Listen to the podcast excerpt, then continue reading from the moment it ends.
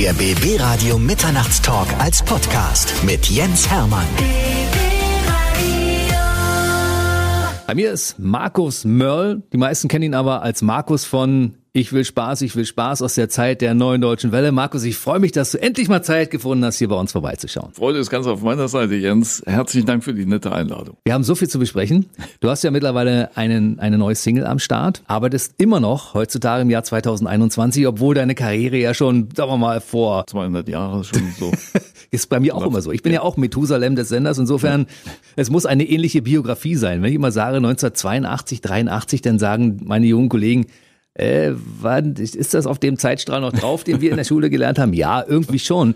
Und die Musik aus der Zeit kennt ihr auch. So, Markus, wir fangen ganz am Anfang an. Ne? Deine Karriere als Popsänger begann so Anfang der 80er Jahre, das wissen wir. Aber was ist in den Jahren davor passiert? Du bist 1959 geboren, bis in den 80er Jahren waren ja schon ein paar Jahre, die da auf der Uhr waren. Was hast du gemacht in der Zeit? Also natürlich ganz normale Kindheit gehabt, in, in Anführungsstrichen meine Eltern, die sind aus Frankfurt dann aufs Land gezogen, also eine kleine Stadt im Taunus, Bad Camberg und haben dort halt gebaut. Damals war das so, haben sie so ein Grundstück gekriegt von der Stadt. Und ähm, ja, und dann bin ich dort aufgewachsen und äh, mit meiner Schwester damals. Und äh, ich hatte immer schon so eine musikalische Ader und das kam von meinem Großvater, mhm. also die Eltern, die sind eigentlich aus dem Sudetenland. Das ist aber jetzt in der Tschechien. heutigen Tschechei, mhm. in der Nähe von Dresden, dort oben am Berg, Zinnwald. Und das war so die musikalische Initialzündung, würde ich mal fast sagen. Weil der hat ja wirklich jeden Son Samstag oder Sonntag beim äh, großen Mittagessen dann die Zither rausgeholt und gespielt. Ah, kannst ja. du das auch? Nee, also mein Opa konnte es noch. Ja, ja, ja mein Opa hat Zither, Zither gespielt. Ja, ja, ja. ja. aber ich habe so diese ganzen Szenen auf, auf der Barch, da ist halt lustig und so. Das waren so, so, so Nummern, die es da im, also so volkstümliche Nummern. Anton Günther war ein ganz großer Schreiber dort und tatsächlich, wenn ich jetzt manchmal dort spiele, dann, ähm, dann hole ich die Gitarre raus und sage zu den Leuten, ey, jetzt wollen wir mal was ausprobieren, weil wenn ich das in Köln oder Frankfurt spiele, dann gucken alle nur ganz unverständlich. Und im, äh, jetzt waren wir gerade in Schwarzenberg im Erzgebirge, da hat das wunderbar geklappt. Die Leute haben alle mitgesungen, das war ein Fest. Du warst äh, 21, als du deine erste eigene Band hattest. Es ging eigentlich schon früher los. Also wir haben, ich habe damals ähm, mit dem lokalen Hero aus Bad Camberg, das war der Holger Schmidt alias Tiger Bismuth, eigentlich in 70er Jahre Glamrocker. Also der hatte auch eine eigene Platte schon und hat auch einen Fernsehauftritt machen können. Und der hat mich dann so ein bisschen mitgenommen und hatte dann das Glück, dass er dann gecastet wurde für die erste inoffizielle Punkband Deutschlands, die Straßenjungs. Das war so eine äh, Truppe aus Frankfurt. Das waren zwei Schreiber, der Axel Klopprogge und Eckhard Ziedrich, die die Musik gemacht haben für die. Und da durfte ich mit nach Berlin an Weihnachten, das weiß ich noch. Da hat er gesagt, ja, wenn du mitkommen willst, wir haben einen Bus gechartert, da kannst du ein bisschen mit aufbauen. Ja, natürlich wollte ich mitkommen, ja. Äh, mit 17 oder 18 und auf dieser Fahrt, es war sehr spektakulär, also die ersten Punks gesehen in Berlin. Berlin ist ja immer eine Reise wert und das war es damals auch schon. Mhm. Und dann haben wir da dieses Konzert im Kant-Kino damals gespielt und ich hatte dann die Gelegenheit, den Axel Klaubrogge kennenzulernen. Das war so für mich dann der Mann, der dann auch meine Sachen produziert hat. Und auf der Rückfahrt haben wir dann überlegt, lass uns doch mal was gemeinsam machen. Und da ging es dann los mit Ich will Spaß, kleine Taschenlampe brennen und alle die Titel, die man vielleicht so kennt. Du hattest aber zwischendurch noch eine andere Band, ne? Nylon Euter? Ach ja, ja, das war auch lustig. Das war so eine Band, die ich so auf dem Ort gegründet habe, so wie mhm. man das so macht. Damals gab es ja noch kein Internet und solche Sachen. Also das muss man sich dann irgendwie aus so kleinen Zeitungen, da konnte man das so ein bisschen dann nachlesen, was jetzt Punk ist oder was New Wave ist. Und wir fanden das ganz toll und dann haben wir so eine Band gegründet. Ich weiß gar nicht, wie man auf den blöden Namen kam. Nylon Euter hatte irgendwie nichts mit der Sängerin zu tun. Also außer, dass sie weil es immer so kalt war, der hatte die immer doppelte Strumpfhosen an im, im Übungsraum. Und das war so eine New Wave Avantgarde-Truppe. Das klang so ein bisschen wie Duff, das klang so ein bisschen wie Ideal. Hm. Wir haben sogar auch mal in Berlin gespielt. Das war auch, auch sehr schön. Aber die wollten dann irgendwann mal nicht mehr meine Titel spielen. Und dann habe ich so, na gut, dann mach aber eben alleine. So. Hat funktioniert. Aber ja. er hat immerhin, immerhin habt ihr als Nylon Euter eine LP rausgebracht und auch, glaube ich, eine Single ausgekoppelt, die sogar es in die Charts geschafft hat damals, ne? Ja, das war dann, glaube ich, im Anschluss an Ich will Spaß, wurde das dann einfach so gepusht von der ah, Plattenfirma. Das war eine andere Plattenfirma, die hat sich dann damit drangehängt so ein bisschen. Das war das einzige Stück, was ich gesungen. Ich war ja gar nicht der Sänger in der Band, sondern ich war, das war mehr so Notbehelf. Mhm. Wir hatten hier eine Sängerin und ich habe äh, eigentlich Gitarre gespielt und dann haben sie das genommen, kleines Girl heißt das, glaube ich. War das damals so, dass du durch diese Punkband inspiriert warst und gesagt hast, also wenn ich Musik mache, dann muss das schon irgendwas sein, wo die Leute auch richtig mitgehen können? Oder war das gerade der Aufbruch und die Entstehung der neuen deutschen Welle, die damals losging, oder kam das zusammen? Also das erste Mal so mit, so mit Punk und so, solchen Sachen, so live, wirklich live in Berührung, kam ich auf einer Klassenfahrt nach England. Und zwar hatten wir so als Abschlussfahrt gab's so, so eine Bahnreise nach England für alle und wir sind da dorthin und haben dann bei so Familien gewohnt, eine Woche lang. Die anderen sind alle irgendwie jeden Abend ins Pub gegangen. Ich wollte auch mal irgendwas sehen. So, ja. Also ich habe gedacht, also Mensch, da muss doch irgendwo mal auf ein Konzert können. Und dann bin ich äh, in so einem Club, sollte dann The Clash, kann mhm. ich gar nicht. Coole und, Band. Ja, und äh, da waren schon so 300, 400 schwarze Lederjacken, die da vor der Bühne standen und so. Und ich mich dann so hier vom Ort dann dazwischen gemischt einfach. Und dann ging das los mit einem Geschubse. Da wurde also hm. Pogo getanzt und ich habe das irgendwie gar nicht so verstanden, was ist denn jetzt los. Aber ich habe dann gesagt, also sowas wie die da oben, das würde ich gerne machen. Aber dann besser, ich stehe nicht hier unten zwischen den Leuten, sondern vielleicht da oben. Und dann kam Ich will Spaß. Ja. Du hast ja relativ zügig auch ein Album bekommen, ne? Ein Plattendeal. Wie kam das dann damals zustande? Haben die dich irgendwo entdeckt und gesagt, das ist der Typ, den wir brauchen, der entspricht genau dem, was wir wollen? Nee, eigentlich nicht. Also ich habe mit dem Axel dann äh, in seinem Kinderzimmer, der hat auch noch zu Hause gewohnt, haben wir dann zusammen so eine kleine Vierspur gehabt und haben dann die Titel aufgenommen als Demo erstmal. Und das Gute war damals, wir haben bei einem Studio in Frankfurt gearbeitet, aber als Dekorateure. Also die, die, die, die Wände gemacht und die Verschalungen und mhm. so und haben es da so verdingt. Und dann war der Deal, dass wir das also auch abends noch machen durften und auch nach Feierabend. Und das ähm, hat dann dazu geführt, dass wir dann so nachts versucht haben, da heimlich aufzunehmen und haben auch die ersten drei oder vier Nummern schon im Kasten gehabt, bis uns der Inhaber des Studios, das war Cream Music hieß das, auf die Schliche kam und dann gesagt hat, also hört mal Leute, so geht's jetzt nicht.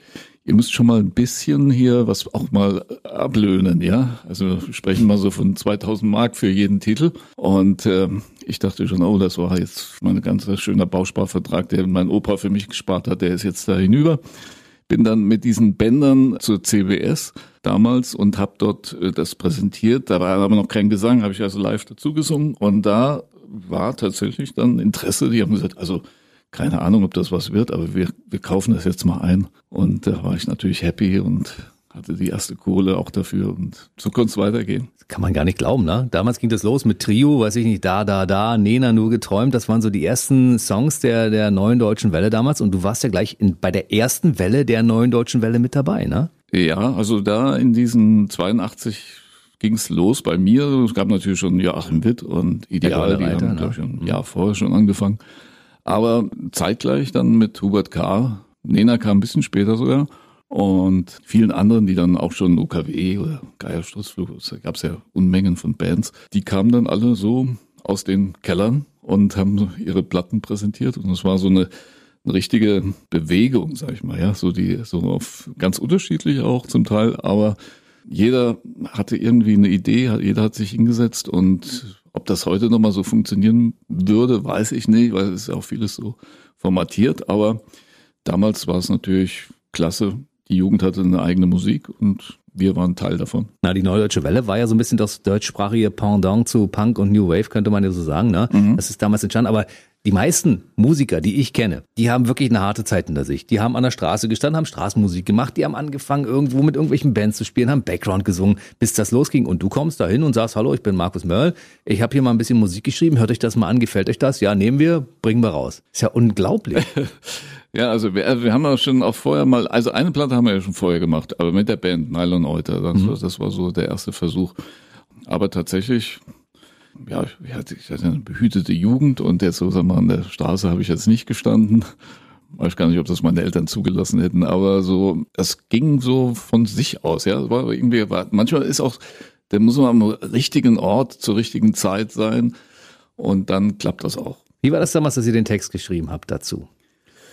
es war viel so, so, so Geschichten, die man selbst erlebt hat und viele so kleine Alltagsgeschichten, die so eine Story gezählt, erzählt haben. Ne? Also nicht mal so jetzt so wie heute ist es ja eher so, dass man so situativ irgendwas schildert, so mir geht's gerade schlecht oder ich vermisse dich und so. Du hast deinen Maserati damals. Und ich habe einfach mal so über Nur den Maserati gesungen, der 210 fährt. den ich ja noch nicht hatte und auch noch nie gehabt habe, außer so als kleines Matchbox-Auto. Aber bei Ich will Spaß, das war eine Geschichte, die ist entstanden auf der Autobahn. Frankfurter Kreuz beim Fahren ins Studio. Ich will Spaß sollte eigentlich Ich will Tanz heißen. Ich will Tanz, ich will Tanz. Und diese Zeile Deutschland, Deutschland, spürst du mich, die hieß eigentlich Rosi, Rosi, spürst du mich. Da kam dann Spider Murphy mit um die Ecke mit ihrem Rosi, Rosi. Skandal. Im Ja. Sperrbezirk, ne? Und da war dies auch passé, die Idee. Und deswegen war das gut. Auf der Autobahn hat uns einer überholt, so mitgesungen da, so lauthals. Und dann dachte man, ey, geile Idee, so irgendwie Spaß beim Autofahren und so. Hat dann auch noch ein bisschen gedauert, aber dann war der Text fertig. Wunderbar. Und ich meine, stell dir mal vor, das Schicksal hätte es anders gewollt. Ja. Und du hättest den Song mit Rosi rausgebracht und Ich will Tanz. Dann wäre es vielleicht gar nicht der Erfolg geworden. Unter Umständen. Vielleicht auch, man weiß es nicht genau. Ja, ja. Na, ich glaube fast nicht. Ja. Das ist ja, es ist äh, die Hymne einer kompletten Generation. Das muss man so sagen. Bist du dir dessen bewusst? Also wir dachten eigentlich, dass das zu schwach ist, der Song. Ja, schon eine tolle Melodie, jetzt das will man nicht sagen, aber es ist zu einfach eigentlich. Wir hatten ja auch andere Nummern drauf, die waren musikalisch viel wertvoller. Ja, Aus eurer Sicht Aus damals. unserer Sicht, ja. Ja. Aber dann zählt natürlich das, was das Publikum möchte. Damals kam Desiree Nosbusch in die Plattenfirma und hat sich, die hat dann immer so Bücher vorgelegt bekommen mit den Bildern der Stars oder den Künstlern und dann die Titel dazu gehört und die hat die ganze Platte durchgehört. So hat es mir erzählt, ich war noch nicht dabei und hat dann gesagt, ah, das ist es. Ich will Spaß, das möchte ich gerne in meiner Sendung haben. Und dann machst du auch nichts anderes, dann sagst du, ja, ja, ist okay. Und das war die erste TV-Show damals bei Desiree Nosbusch, ja? Ja, genau, Wunschbox hieß das. Ja, Mhm. da war ordentlich was los. Und dann habe ich euch natürlich in der ZDF-Hitparade gesehen. Das habe ich früher, ich habe mit meinen Eltern immer die Hitparade geguckt und dachte, okay, es waren viele Schlager dabei zu der Zeit und Schlager war natürlich, ich als junger Mensch war nicht so der große Schlagerfan. Ich habe es trotzdem mitgeguckt und dann ging die Zeit los, als die coolen Hits in die Hitparade kamen und unter anderem euer Hit Ich will Spaß. Ich will Spaß, genau. Also das war das große, äh, sagen wir, das große Plus an Dieter Thomas Heck, den ich auch oft getroffen habe dann in den Sendungen und auch persönlich kennengelernt habe. Das war vielleicht nicht seine Musik, das war schon ein Schlagerliebhaber, aber er hat das erkannt, dass das jetzt für sein Publikum, für sein junges Publikum eine Alternative ist zu dem bestehenden Programm und da hat er einfach gesagt, ja, ich mache auf, ihr kommt rein, wenn ihr wollt. Wir machen hier gemeinsam Musik. Normalerweise waren wir ja die natürlichen Feinde des Schlagers, ja, sag ich mal. Ja? Und haben dann versucht, so eine, so eine freundliche Übernahme des, der Hitparade da zu starten. Ich, ich glaube, ihr habt es geschafft. Ja, also zu der Zeit, also mal eine Zeit lang war es wirklich, ähm, da war unheimlich viel aus von Da Da Da und Trio war immer da und es war voll mit Neuer Deutsche Welle. Das war unglaublich. Hat ihm nicht geschadet, er hat übrigens super Quoten drin gehabt in der Zeit. Definitiv. Und er hat euch immer so schön angesagt. Mhm. 1930, Sendestudio 2 des ZDF. Und hier ist er, Markus mit Ich will Spaß. Ich, wenn ich jetzt die Augen zumache, dann Willst du sagen, Ich da ist er wieder. sofort Das war sagen. früher mein großes Problem. Ich wollte immer sein wie Dieter Thomas Heck. Und äh, irgendwer hat zu mir gesagt, du musst dein eigenes Ziel finden. Ja. Dieter Thomas Heck gibt's schon. War für mich schwer Ja, irgendwann, ja. aber ich hab's kapiert irgendwann. du, ja. Weißt du, und dann habt Ja. ihr damals, ich erinnere mich an den Auftritt, als ob es gestern wäre, eure Keyboarderin ist da völlig abgegangen bei dem Ding und das war wirklich, und der Mann am Keyboard sah aus wie Hubert K., fand ich so ein bisschen. Ja. Aber die sahen ja damals alle, wie sahen denn, wir, ich muss sagen, wir sahen ja damals, damals alle ein bisschen anders aus als heute, ne? ja, wie Hubert K. Ja, ja ein bisschen, ja. Also war so mein Eindruck. Es kann natürlich auch sein, dass ich das in falscher Erinnerung habe. Ist ja auch nur schon ein bisschen her, ne? Dass ihr damals abgerockt habt. Und dann ging das Ding innerhalb von kürzester Zeit auf die Eins. Ja, das war tatsächlich so. Also meine Mutter war Lehrerin in Bad Camberg und die rief mich dann Montagabend an und hatte gesagt, also pass mal auf, die haben ja heute hier im, auf dem Hof vom, äh, von der Schule dieses Lied gespielt und dazu getanzt. Ich hatte mir damals so eine kleine, ja, ein bisschen lächerliche Choreografie ausgedacht, so mit kurzen Hosen und so. Wir wollten einfach, ich wollte einfach auch so provozieren, ja. Das sollte irgendwie anders sein als jetzt so mit schön mit Jackett und aufgekrempelt und so sondern irgendwie so ein Gegenpol halt dazu. Musikalisch und auch optisch und Mut zur Hässlichkeit, sag ich mal, ja. Und da äh, ging es dann so weiter und meine Mutter hat dann also immer berichtet, hey, die, das gibt's gar nicht, die singen das alles schon hier und tanzen. Dann bin ich Ende der Woche dann nach Hause gefahren von Frankfurt. Ich habe damals in Frankfurt gewohnt. Und dann muss man in Frankfurt immer durchs Bahnhofsviertel. Ja, das ist so eine Red Light Area. Und äh, da kam aus der Sauna 2000, das war so der allergrößte Puff da, wurde auf einmal, habe ich beim Vorbeigehen, ich will Spaß gehört. Und dann dachte ich, wow, Geil. jetzt hast du es geschafft.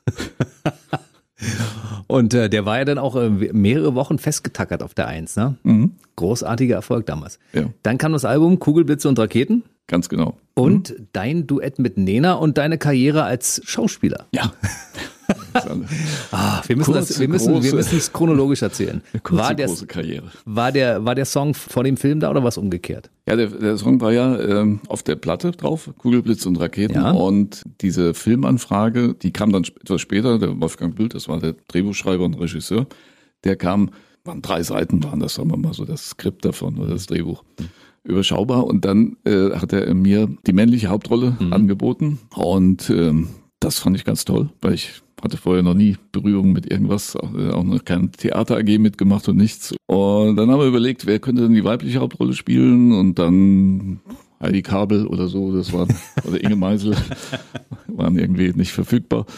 Und dann ähm, haben wir uns erinnert, oder der Axel der sagte dann auch, da gibt's doch so eine Platte, die nur geträumt, die war, gab's ja schon ein halbes Jahr, die lag schon ein halbes Jahr bei der CBS und es war noch nicht groß was passiert.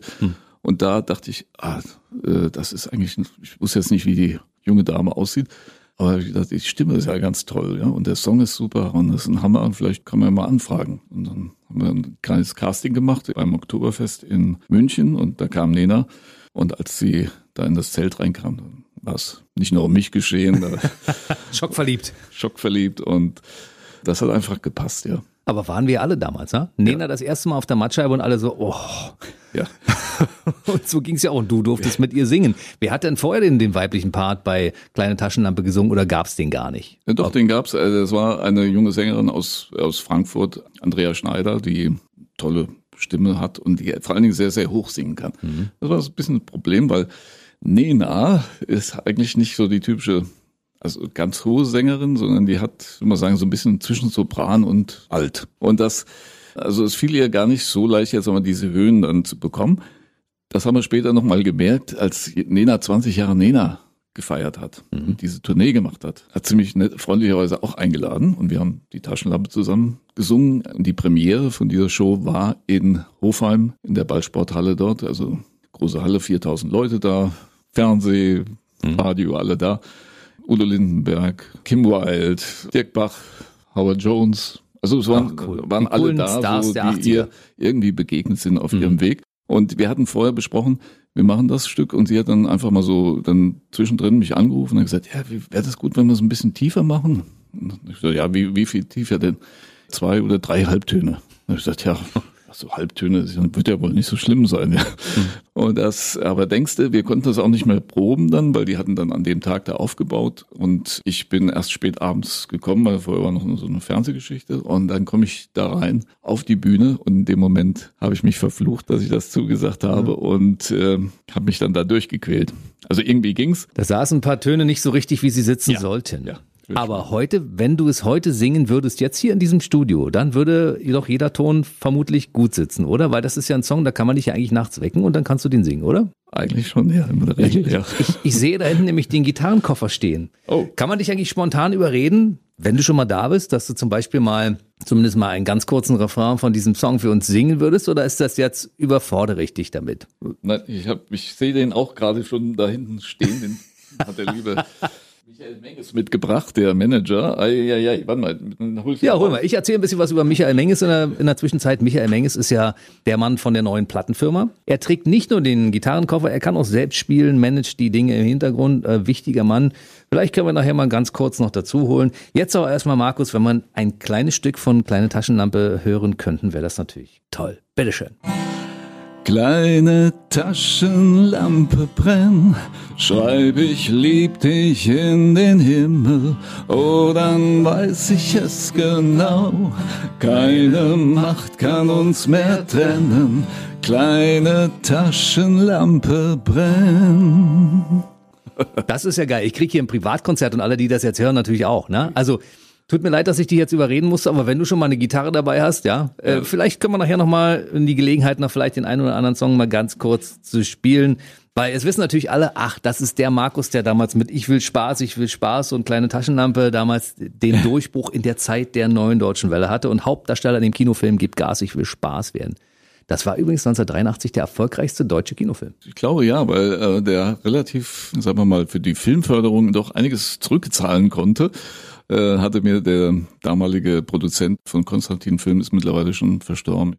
Der war richtig happy, weil wir waren ja so Nobodies, haben so auch die schlechten Verträge unterschrieben bei ihm und dann hat der da richtig Kohle mitgemacht, 1,3 oder 1,5 Millionen Zuschauer, das war richtig Kasse für den. Und hast du dich anschließend mal geärgert, dass du so einen Vertrag unterschrieben hast, weil du dachtest, man, ich hätte ja auch ein bisschen Kasse machen können dabei? Ach, ich war einfach happy, dass ich mit Nena spielen konnte. Und das, das war Lohn genug. Man hat euch ja damals so eine kleine Affäre angedichtet. Was ist denn da dran oder nicht dran? Das kannst du ruhig mal an der Stelle erzählen. Ja, ich, das ist natürlich schon sehr, sehr lange her und man weiß das jetzt auch nicht mehr so in Details. Aber äh, ich kann nur sagen, wir, wir haben uns natürlich gut verstanden Ja, und ist okay. äh, auch immer schön geübt, die Szenen.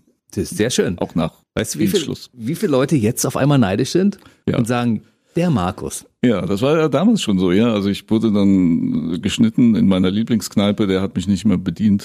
Also von, von halb Deutschland, also der männlichen Bevölkerung zumindestens, die haben, der Handwerker kam nicht mehr und so. Das Hab hat schon- sich bis heute aber wieder schon ein bisschen. bezahlt dafür, ja. ja. Ja, auf jeden Fall. Aber ich meine, dafür kann man das schon mal Ja. in Kauf nehmen, ne? Ja, war alles okay. Wie viele Auftritte hattest du in dieser Zeit? Wie viel pro Jahr? Kann man das zählen? War, ich glaube, gefühlt waren es ja zwei täglich, oder? Weil du warst ja überall. Ja, also das, das, das ist natürlich dann, da ist dann richtiger Ran und das war toll. Wir haben auch eine ganz große Tournee gemacht mit, ähm, mit einem Jeans-Hersteller. Da, das war damals gar so eine Erfindung. Die gab es schon ein Jahr und dann wir waren im zweiten Jahr mit Nena, Hurt K., Relax und Markus dann auf Tour. Das waren tolle Konzerte. Da konntest du auch ganz spät kommen als Erwachsener, weil da konntest du immer so, immer noch alles gut sehen von ganz hinten. Die waren ja alle nur so 1,40 Meter groß, die Zuschauer, und äh, maximal so 14 Jahre alt. Das war, war toll. Und das, da ging das gerade auch mit Nena richtig los. Also wir haben ja den Film gemacht und während des Films, während der Dreharbeiten, hatte sie ihren legendären Auftritt dann im Musikladen in Bremen. Also ist dorthin und hat dort nur geträumt, performt mit dem, kennt man noch diesen Look da mit dem roten Minirock und den großen Ja. Ohrringen und das, also äh, es war toll. Und ich freue mich immer noch, wenn ich dran denke und äh, weil, dass ich Teil war von dieser ganzen Geschichte. Hat sie dich dann später vergessen oder warst du immer noch der Kumpel Markus von früher? Weil sie hat ja einige Leute auf der Strecke gelassen in der Zeit, ne?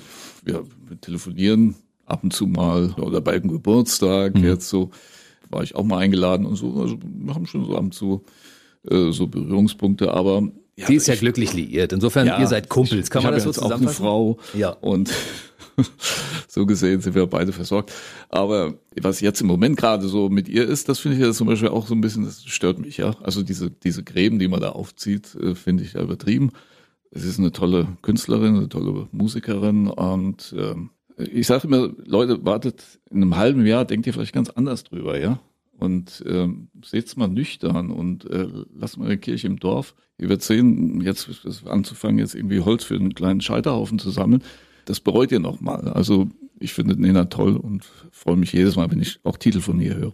Da stellt er sich schützend vor seine Nena. Das ist auch völlig in Ordnung. Das äh, steht dir auch zu, nachdem du so viele Jahre mit ihr gemeinsam schöne Dinge erlebt hast. Ja. Wir kommen das Jahr 1985. Das war nach dem Ende der Neuen Deutschen Welle. Die war ja leider dann aus meiner Sicht viel zu früh wieder vorbei. Das kam dann aber auch, es kamen ja viele Hits, die richtig, die heutzutage auch noch laufen und wo die Leute noch abfeiern. Aber es war auch dann auch schon jede Menge Schrott dabei. Und deshalb hatte die Neue Deutsche Welle, sagen wir mal, eine, eine relativ kurze Dauer, ne?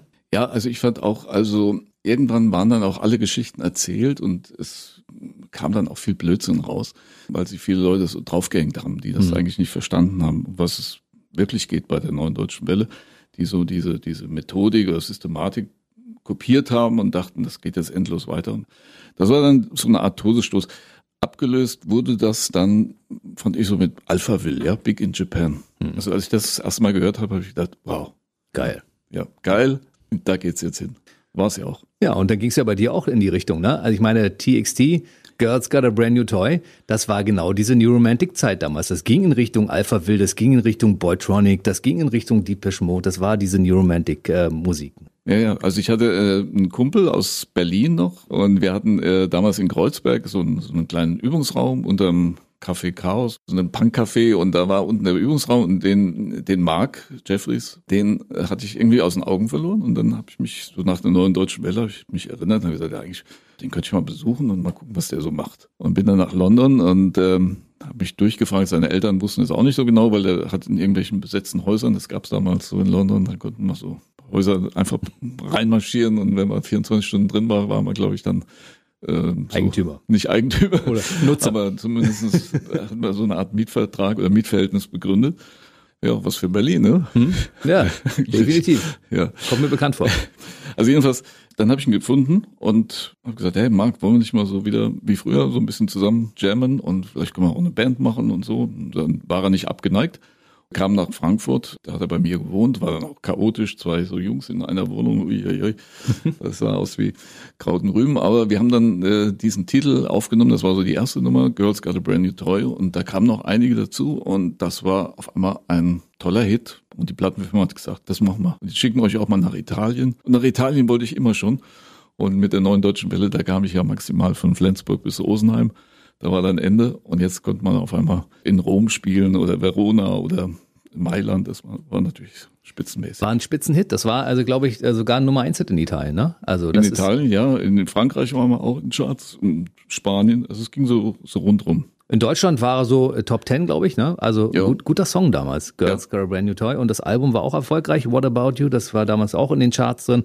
Das äh, ging gut. Und dann auf einmal hast du auf die Bremse getreten als Künstler erstmal, ne? Und eine kleine Pause eingelegt, so ein bisschen. Ja, es war auch so ein bisschen, bisschen problematisch dann mit ihm. Also es ist immer so, wenn dann so Jungs Geld haben, die fangen dann an, so auch ein bisschen so über die Stränge zu schlagen. Hm? Das war bei dir ja nicht der Fall. Ja, Du hattest immer noch keinen Maserati. Nee, immer noch nicht. So, also wenn er- vielleicht ist das so die kleinbürgerliche Erziehung, aber das hat halt dann mich auch vor manchen Dingen bewahrt, die jetzt vielleicht nicht so toll sind, dass du jetzt nicht alles in dich rein haust, was so äh, angeboten wird auf dem Markt. Aber das größere, weit größere Problem war, dass er die Freundin vom Produzenten ausgespannt hat, die er dann auch geheiratet hat, die haben so ein Kind gekriegt. Also das war dann auch eine Erfolgsgeschichte, aber da war das die Zusammenarbeit mit dem Produzenten doch etwas gestört und da war es irgendwie dann erstmal vorbei. Hast du ein bisschen Pause eingelegt? Ich meine, nach dieser rasanten Zeit war es wahrscheinlich auch gut. Ich meine, wenn du da 300, 500 Shows im Jahr spielst und so und überall dabei bist, wo man überhaupt dabei sein kann, ist es vielleicht auch mal ganz gut, mal wieder den Brain so ein bisschen zu entspannen. Ja, 87 ging deine Solokarriere dann wieder los. genau. Ich hatte dann mit dem alten Schlagzeuger, der, da hatten wir einfach wieder angefangen zu komponieren und haben uns die eine oder andere Titel ausgedacht und dann auch was rausgebracht. Dann kam die Wende und irgendwie hatte ich dann einen Anruf eines Morgens auf dem Anrufbeantworter. Ich weiß gar nicht, wie meine Nummern gekommen sind. So, das war glaube ich Bestimmt aus, von Nena. nee, aus, aus Dresden. Agentur sowieso. Eine Agentur aus Dresden. Ja. Und die angefragt haben für eine Veranstaltung. Und da dachte ich, wow, meine Eltern kommen ja da aus der Ecke. Mhm. Und dann hat der ein Konzert gemacht, er hat ein zweites Konzert mit uns gemacht. Daraus wurde eine kleine Mini-Tournee oder Tournee, die dann auch über mehrere Jahre ging. So. Und das war erstmal total spannend, war total toll, weil ich auch mal, also jetzt die neuen Bundesländer dann alle kennengelernt habe. Das war eine tolle Begegnung mit Menschen, mit denen die dann auch irgendwas verbunden haben. Also das ist jetzt nicht nur mit meinem Ich will Spaß oder so, sondern haben sie mir immer erzählt, dass das zum Beispiel so ein bisschen bei diesem Part Deutschland, Deutschland musste der DJ das so etwas, Leiser machen. etwas leiser machen. Ja, weil alles mitgesungen haben. Deutschland, Deutschland, spürst du mich? Ja, ja, natürlich. Ja, kann sein, ja. Also dann, äh, dass, dass so sowas dann zum Beispiel stattgefunden hat, ist ja eine herrliche Anekdote eigentlich so. Und ähm, es war ein Glücksfall, ja. Und du warst immer auf Tour zwischendurch. Zwischendurch hast du auch ein paar Singles gemacht. Also es gab auch immer Remakes von anderen Sachen, aber so Hits wie Tausend Kerzen werden brennen, so wie ein Stern, der kleine Bär, Grüß mir die Ewigkeit, das kam ja zwischendurch in den 90ern raus. Die hast du relativ gut überstanden mit Tourneen zwischendurch, wo auch immer dann natürlich die Hits der neuen deutschen Welle stattfanden. Und dann war 2004, schalte ich den Fernseher ein und sehe die große Comeback-Show bei ProSieben. Und Markus mit dabei. Das war cool. Fandst du cool? Ich fand das cool, weil da auch Leute, also ich wusste nicht, dass Coolio zum Beispiel eine neue Karriere starten musste, weil ich dachte, der war in den 90ern ja sehr, sehr populär und ich dachte, der war immer noch populär. Der hat nicht so ein bisschen aus dem Fokus verloren. Bei Hathaway habe ich gesagt, das ist schön, den habe ich persönlich kennengelernt, der hat auch bei BB Radio Festivals gespielt und dann war mein großes Idol der neuen deutschen Welle mit dabei, Markus. Es war so das erste Reality-Format, was ich mitgemacht habe. Arabella Kiesbauer hat das moderiert. Es war eine Show, wo so Stars, ehemalige Bekannte Menschen. waren ja alles noch bekannte. CC Catch aus den CC 80ern, Catch, Limal. Ein großer, ja, Lima ist ja auch ein Typ, der eigentlich immer so da war und auch nie weg war, so für mich jedenfalls. Es sollte so eine Competition sein, so wie DSDS halt, aber so mit solchen Leuten dann. Und das haben wir dann so sechs Wochen, da waren wir so kaserniert in so einer, in der Nähe von Köln, da in diesem Holiday Park oder sowas in der Art. Es war dann einmal in der Woche eine Show und dann irgendwann war ich dann auch nicht mehr, wurde ich rausgeworfen sozusagen und äh, fand es aber dann gar nicht so schlimm. Ich saß ja dann immer noch im Publikum und wir sind dann immer noch mitgezogen worden. Aber der Einzige, der glaube ich wirklich davon, ach Chris Norman hat das Chris gewonnen. Norman, der ja. hat das gewonnen damals Ja. und der hat davon definitiv profitiert, weil ich Ja. habe mit seinem Manager mal gesprochen, Mhm. der gesagt hat, ja, das war für ihn so die Initialzündung, wieder durchzustarten. Genau. Ich kann auch nicht sagen, dass bei mir jetzt ganz mir geschadet hätte oder so, Es war eher im Gegenteil. Also da war dann auch Euphorie. Also wie ich irgendwo hinkam, dann haben mich da alle angesprochen. Aber diese ganzen Reality-Sachen oder, oder solche Formate da, Trash-Formate. Ich habe das dann noch einmal gemacht, aber das Mhm. Hast du. bereue ich schon. Das war das Sommerhaus der Stars. Ja. Aber darüber reden wir gleich, wenn wir da sind an der Stelle. Ich wollte nur noch mal ganz kurz auf diese Comeback-Show kommen. Also mir persönlich als Fernsehzuschauer hat die ganz gut gefallen, weil ich meine großen Idole der 80er und 90er da wiedersehen konnte. Ich habe mir auch das Doppelalbum damals gekauft und da waren ja ein paar schöne Remixe von einigen Songs drauf. Ja. Und ich fand Anastasia Zamponidis damals äh, in der Jury, auch mit Harold Faltermeier, fand ich schon also große Zusammensetzung. Also es war schon für mich nicht übel. Ja, ja, es hatte Klasse, ja. Mhm. Kann man nicht anders sagen. Ja, haben sie sich schon ins Zeug gelegt. Also es war auch für, äh, für Pro7 damals halt natürlich eine große Nummer. Und teilweise, glaube ich, hat es funktioniert. Ich habe dich ja verfolgt zwischendurch und geguckt, was du so machst und habe immer gesehen, ach, da spielt ein Konzert, da spielt ein Konzert. Also wenn der Markus aus der Zeit der neuen deutschen Welle irgendwo auftaucht und ich will Spaß und kleine Taschenlampe singt, dann ist aber überall auch Party angesagt. Ja, ja, also das ist natürlich ein ganz netter Vorteil, den diese Musik hat. Also sie ist irgendwie im kollektiven Gedächtnis der Deutschen geblieben. Also nicht erst meine Titel, sondern äh, wenn heute jemand anfängt, äh, in München steht ein Hofbräuhaus, dann wissen, sagen wir, 90 Prozent der Menschen dann, wie es weitergeht. Oder äh, 99 Luftballons, das kann auch noch jeder singen und äh, das ist ein Glücksfall für diese Art von Musik, ja, weil das so, so irgendwie als modernes Volkslied irgendwie da geblieben ist. Und ich freue mich natürlich, wenn draußen bei den Konzerten gibt es mal junge Leute, es sind natürlich auch viele dabei, die so, die so mein Alter haben oder ein bisschen jünger sind, äh, die das so miterlebt haben, aber tatsächlich auch viele, die es von den Eltern in der Disco oder bei YouTube, was was ich irgendwie kennengelernt habe und es gut finden. Also ich kann dir nur sagen, das wird teilweise in den Musikunterricht integriert. Ja, das wird erklärt, dieses Phänomen der NDW, der neuen deutschen Welle. Und äh, teilweise machen die damit auch Musikgeschichte und sie sing's teilweise auch. Also insofern, das ist auch bei den Jungen noch absolut angesagt. Also wenn irgendwo NDW-Veranstaltungen sind, siehst du es ja selbst, wie voll das vor der Bühne ist. Da, ne? Ja, super. Ist dir das im Nachhinein jetzt unangenehm? Nee, eigentlich müsstest du sagen, ich bin stolz darauf. Ja, äh, ich muss gerade mit meinem Manager reden. Wir müssen Montag äh, bei der GEMA mal nachchecken wegen diesen Anmeldungen. Da werden wir ihn natürlich gleich mal fragen dazu, was er dazu sagt. Tja, dann hast du zwischendurch immer Songs rausgebracht und hast von deinem Namen profitiert sozusagen und hast Hits nachgeschoben. Ja. Neun Alben auf der Habenseite. Das Ja. heißt, die erste Single vom eventuell zehnten Album wird, es wird eins geben. Ich sehe das ja an, seinen, an deinen Augen. Okay. Ja, ja. Album 10 ist in der Pipeline. Der erste Single, die erste Single ist raus. Da reden wir gleich drüber. Wir sind aber chronologisch noch gar nicht da. Ich würde einfach nachher mal auch kühn danach fragen, wenn du schon mal da bist, ob du den neuen Song nicht mal kurz anspielst. Aber äh, wir gucken mal zwischendurch. Du hast ja mit Yvonne König, mit, äh, mit der damaligen Yvonne König, die mittlerweile ja Yvonne Merle heißt, ne? Mhm. Ihr habt ja gemeinsam schon gesungen. Habt ihr euch, wo habt ihr euch denn kennengelernt? War sie damals dein Groupie, hat gesagt, Mensch, das ist der Markus aus der Zeit der neuen deutschen Welle? nee, das, also wir haben uns mal kennengelernt bei einer Veranstaltung, wie das so ist. Ähm, sie war dort als Sängerin gebucht und ich auch. Und sie hatte damals den Film gesehen. Ich war aber eigentlich Nena-Fan, ja. Muss man, dazu Sie sagen. war Team Nena. Ja. Naja. Und ähm, wie viele Mädchen, die waren ja alle so. Äh, das war das große Vorbild, die große Freundin. Und da äh, kam sie dann auf mich zu, haben ein Bild gemacht und ähm, Jahre später haben wir uns dann wieder gesehen. Und diese Gelegenheit habe ich genutzt. Eiskalt. Sie sagt eigentlich, wäre es andersrum gewesen. Sie hätte mich eingefangen. Kann auch sein. Also wir waren beide irgendwie sehr aneinander interessiert und da hat es dann gefunkt und wir haben die ganze Nacht durchgetanzt bis morgens früh.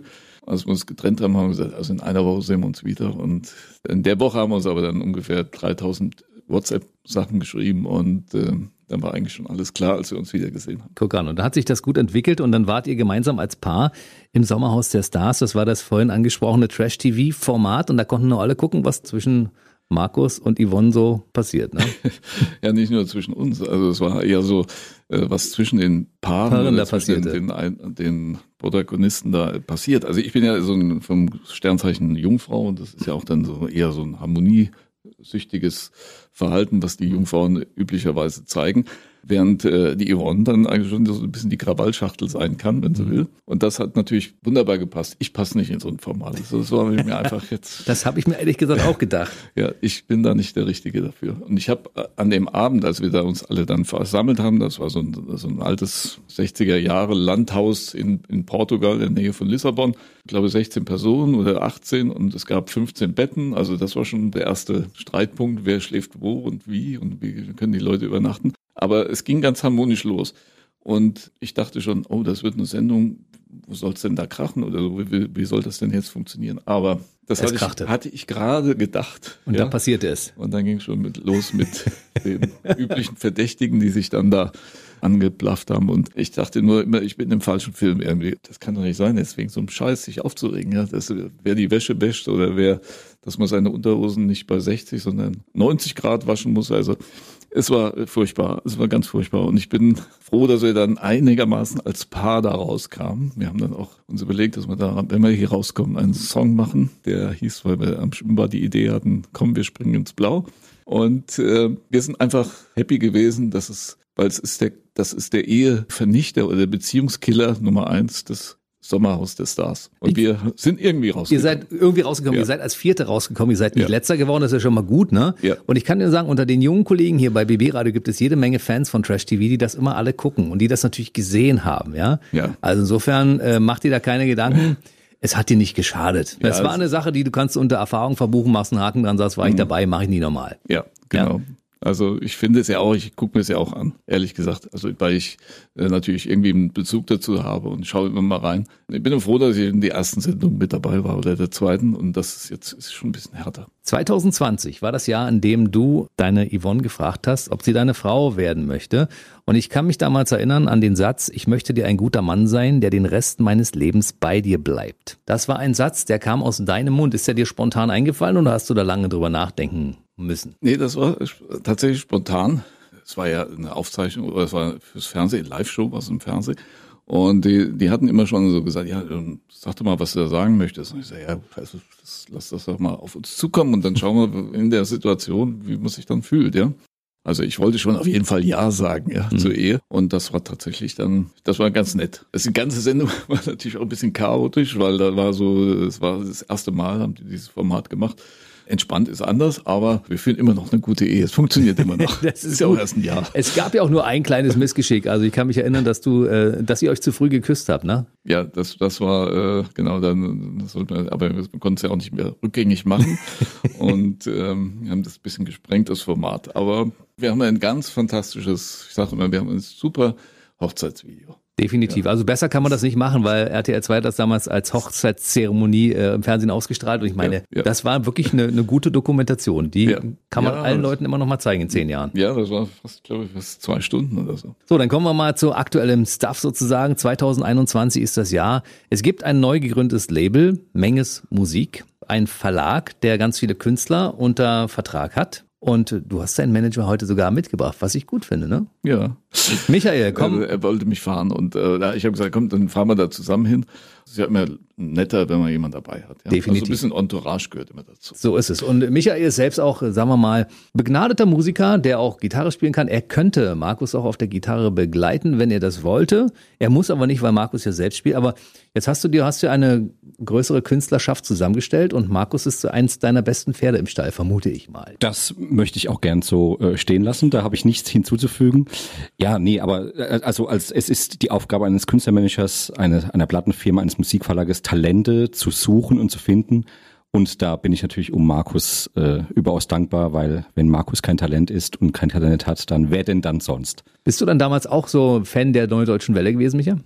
Ja, tatsächlich. Ich war damals um die zehn Jahre alt, aber ich habe das tatsächlich alles verfolgt. Nicht zuletzt, weil meine Oma und meine Mutter sehr große Dieter Thomas Heck Fans waren und die Hitparade sehr gerne geschaut haben. Aber tatsächlich, ich war ein Knabe und war dann mehr interessiert an diesen Pop-Acts, die mehr schillernd, mehr strahlend waren, wie diverse äh, Schlagersänger.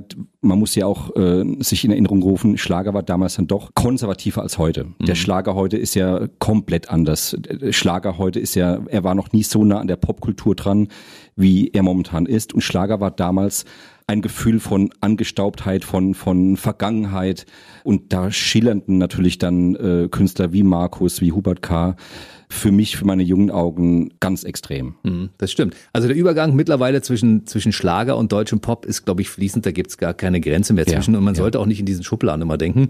Es ist einfach deutsche Musik. Definitiv. Ja, definitiv. Und, äh, und, und da sind ja viele Künstler dabei, die deutsche Musik liefern, die auch in den Radiostationen läuft, die man als Platte kaufen kann, die man sich runterladen kann. Die, diese Schubladen werden auch immer mhm. weniger. Mhm. Also das war noch vor fünf Jahren, gab es noch viel, viel mehr Menschen, die in, in Rock, Pop, Gitarren orientiert, Hip-Hop, Rap, in Klischees, in Schubladen dachten und heute ist tatsächlich, es, es geht um Musik und das sieht man ja auch, wenn man junge Menschen fragt, wie sie Musik konsumieren, diese ganzen Playlisten da äh, kommt ja ein Rocktitel nach dem Poptitel, da kommt Englisch nach Deutsch, da kommt Hip-Hop nach einem Metal-Song. Es geht um Gefühl. Es geht um einen guten Song, der berührt und das ist eine schöne Entwicklung. Es geht um den Soundtrack, um den Soundtrack unseres Lebens. Und Ganz da gehören genau. solche Songs einfach rein. Ne? Da Ganz gehören genau. die verschiedenen Musikstile rein, die heutzutage einfach fließend sind. Genau. Im Übergang. Zum Thema Soundtrack unseres Lebens fällt mir auch sofort ein, äh, weil der die aktuelle Single von Markus Helden hat natürlich auch sehr moderne Anwandlungen. Es geht um die Soundästhetik der 80er Jahre, die, äh, wie ich finde, kaum einer so glaubwürdig transportieren kann wie Markus, weil die Soundästhetik, der sich heute moderne Bands wie The Weeknd bedienen, die waren ja damals noch nicht mal geboren. Mhm. Äh, und Künstler wie Markus hatten aber diese Soundästhetik ja schon in den mhm. 80er Jahren hoch innovativ, neuartig das hörte die Welt vorher noch nicht. Ja, das war nicht bekannt. Diese Soundästhetik, diese Ausdrucksform und auch damit einhergehend das Selbstvertrauen, das Selbstbewusstsein eines jungen Menschen mit einer modernen Art von deutscher Sprache umzugehen und mit komplett neuen Sounds zu kommen, die man im Schlager definitiv nicht kannte in diesen Jahren.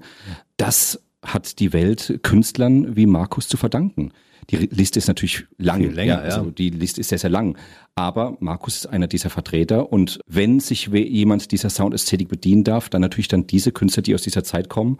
Und Markus ist ein großer Name davon. Stimmt. Und äh, ich finde das auch gut, dass, äh, dass heutzutage diese 80er Musik immer noch so eine Renaissance bekommt und dass die jungen Leute sagen, oh, das ist ja ein geiler Sound. Ja, dann sage ich immer, das hatten wir in den 80ern aber auch schon. Das waren die, die das damals rausgebracht haben. Und wenn jetzt irgendwelche Remixe davon rauskommen, dann sagen wir, wir hatten das damals im Original. Wir waren quasi die Erfinder dessen, oder Markus? Ja, also erstmal danke, lieber Michael, diese schönen Worte.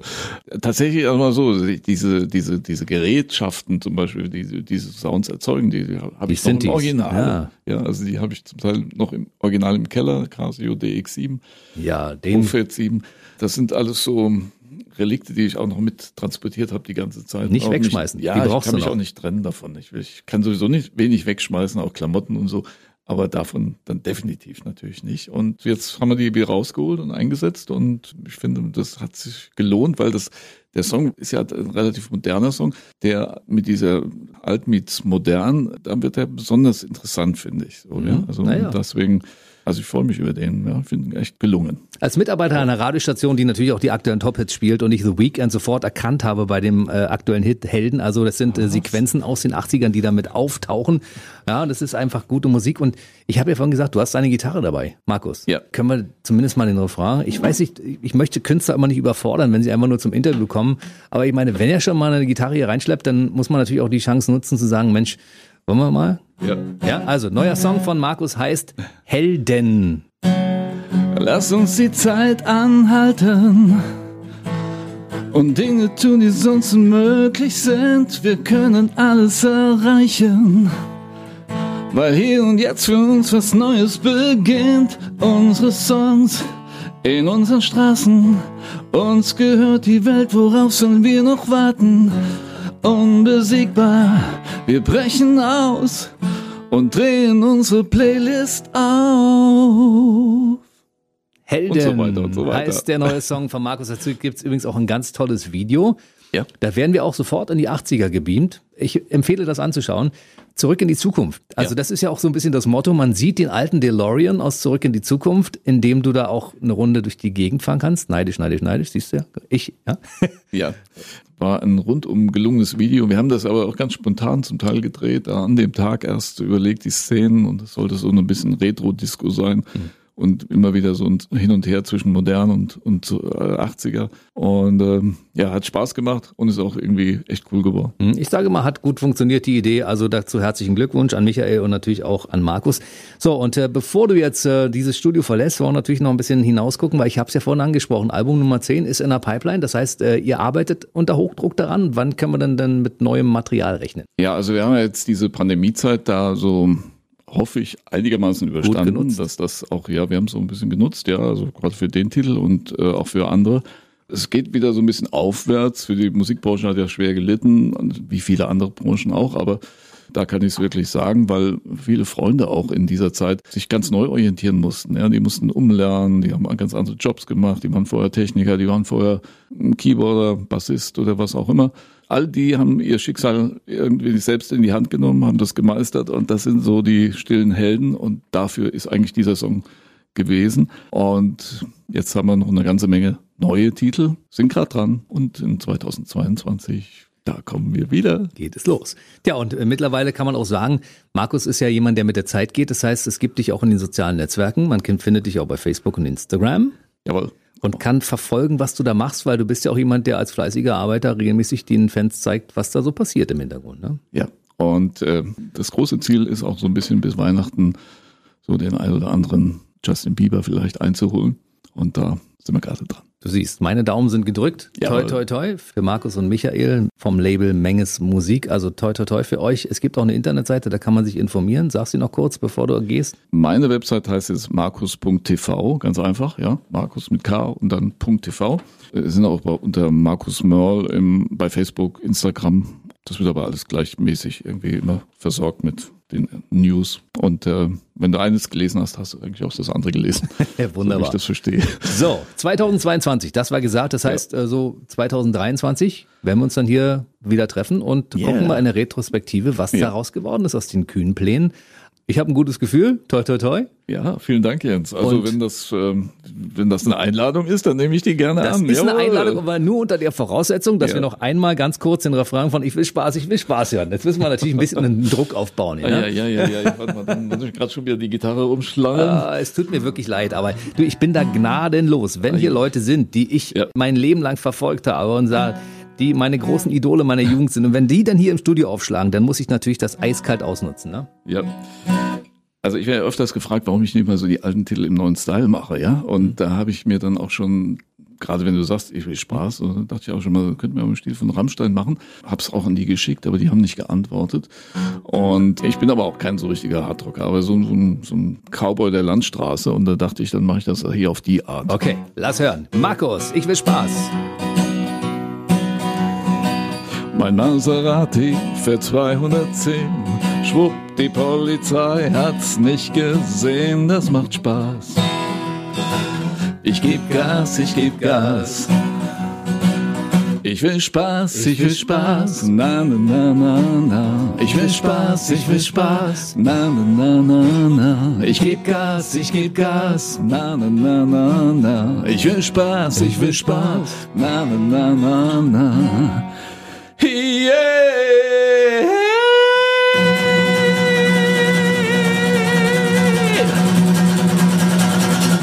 Markus, live im BB-Radiostudio. Ich freue mich sehr, dass du da warst und äh, bis die Tage, bleib schön gesund, alles Gute für dich und wir sehen uns. Danke, Jens. Gruß an die Hörer.